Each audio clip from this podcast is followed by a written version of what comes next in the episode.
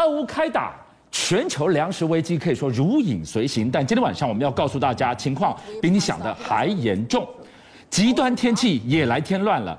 现在才五月刚开始，哎，印度居然出现了六十度的高温，史上最强热浪，十三亿人在这个地方被炙热烧烤着。五月，台湾居然下雪了。当印度扣住了小麦，当印尼拒卖棕榈油，地球人的明天过后走向何方啊？俊相，你讲到一个重点，最近我们大家讲天灾人祸，天灾人祸，人祸，我们最近这个月两个月看了很多，但没想到这个礼拜开始。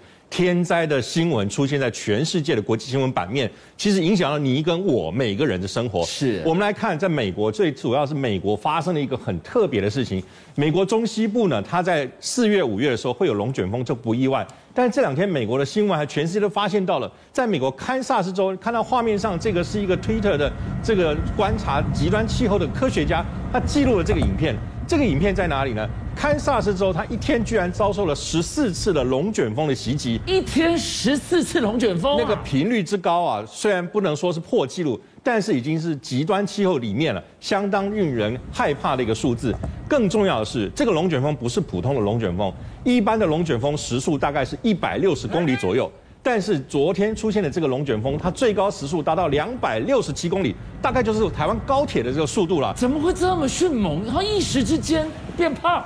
又变快，而且它快就算了，它走过的路径啊，居然长达二十一公里，它是横扫很长一段的这个距离，所以它横扫经过的地区有一千栋的房子被扫到，是其中有三百到四百栋的房子几乎是全毁。美国人住在堪萨斯州看到这个景象吓坏了，居民能逃的逃，而且呢逃的时候说我的家没有了，这个画面呢是非常的惊悚。虽然在美国的新闻里面不是第一次见，但确实是非常的惊人。今天晚上我们看到了龙卷风，你会想说美国龙卷风算什么嘛？观众朋友，如果只是美国龙卷风，你可以说是单一事件。今天我们要告诉大家，极端天气的肆虐跟天乱已经横跨大西洋，欧洲。现在也是水深火热啊！没错，现在北半球的问题非常的大，因为这个极端气候，过去几年我们看到了，除了在美国，在欧洲的西班牙这两天出现了一个状况，那就是西班牙第三大城瓦伦西亚现在进入到了雨季，而这个雨季不是普通的雨季，画面上看到这个淹水状况已经一天一夜，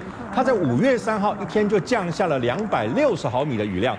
这是什么概念呢？两百六十毫米的概念，几乎它一个一年啊，在这个五月份的时候是不会下这么多雨，而这已经破了一百五十年来以来五月份最大的降雨量。整个瓦伦西亚重要的街道、城市、隧道还有地下铁全部瘫痪。哎，你的概念是五月三号这一天是惊心动魄的一天，对瓦伦西亚来讲，因为那天二十四小时之内。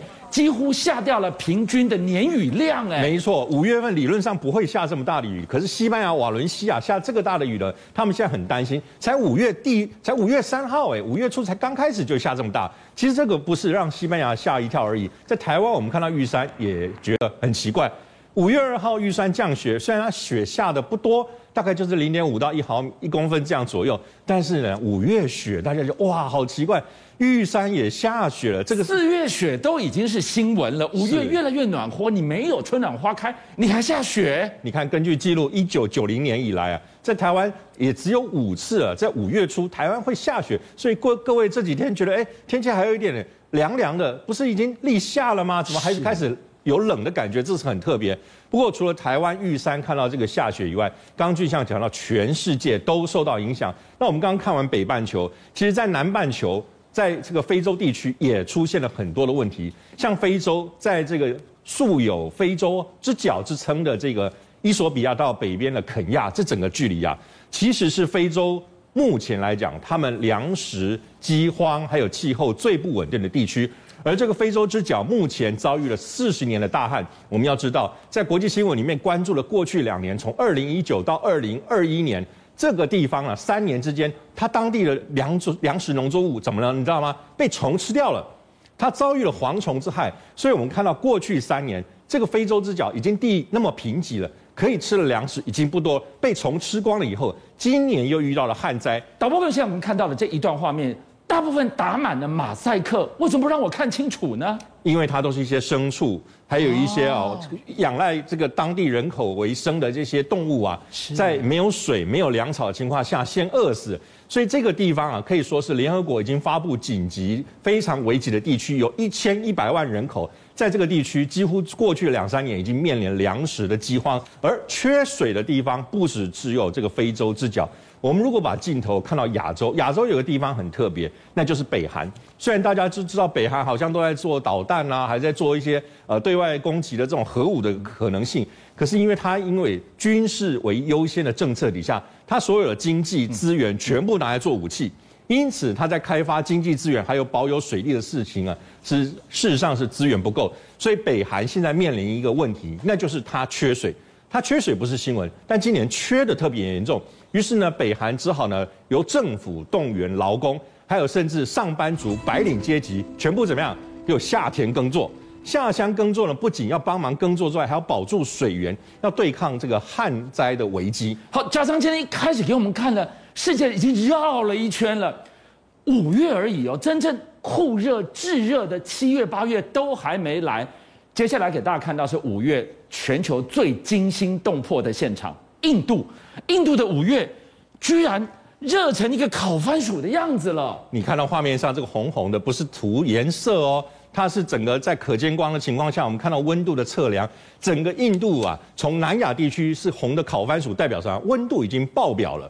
红的发紫的情况代表什么呢？在印度、巴基斯坦，它创下了一百二十二年以来的新高，它温度高达六十度。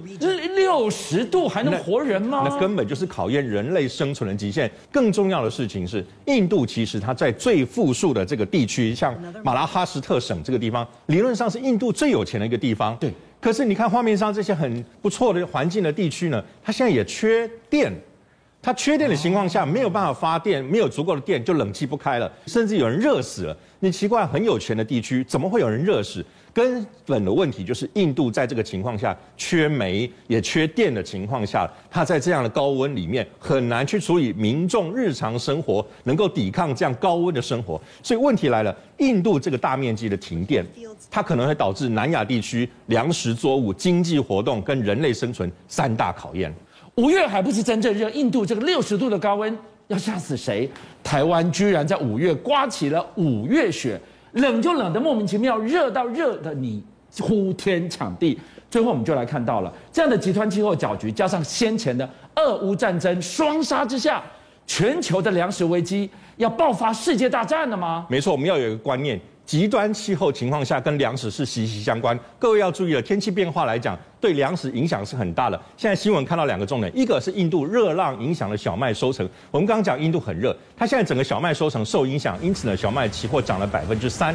但是另外一个地方像印尼，印尼也很严重，印尼发现了周边全世界粮食都不足，它下令四月二十八号开始禁止棕榈油出口。棕榈油何等重要啊！它整个梗在全世界的供油里面呢、它是生活所需、工业所需。印尼一禁禁止了棕榈油出口以后，对全世界的期货产生相当大的影响。印度这个特别有感，你记得俄乌开战不是影响到了这个小麦的出口吗？重点就是俄乌开战。哦，他当时不是还讲说，我可以来帮全球，我可以输出小麦。但是很抱歉，全球小麦现在是不足了。我们如果再把焦点回到乌克兰。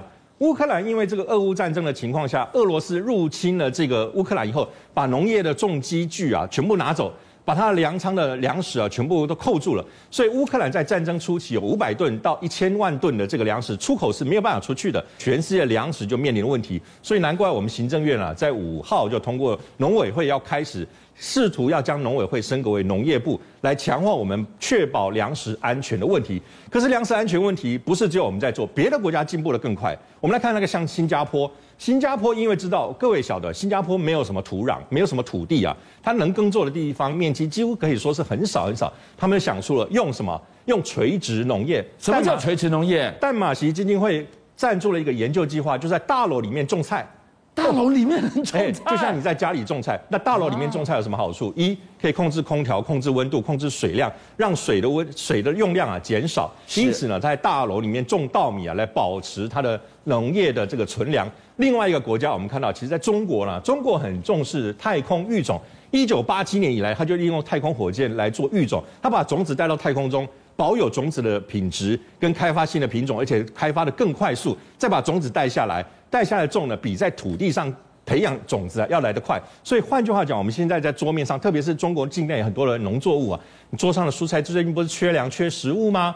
那些菜的种子啊，都是太空种下来再拿下来，所以全世界都在面临一个什么东西？因为战争的关系，粮食不足，所以大家要自保。所以当全世界产稻的、炒麦的，他通通把这些孤立起来，占为己有，我都不输出的话，哎，接下来粮荒会更危险啊！所以我们在脑袋里面开始要有观念。邀请您一起加入五七报新闻会员，跟俊相一起挖真相。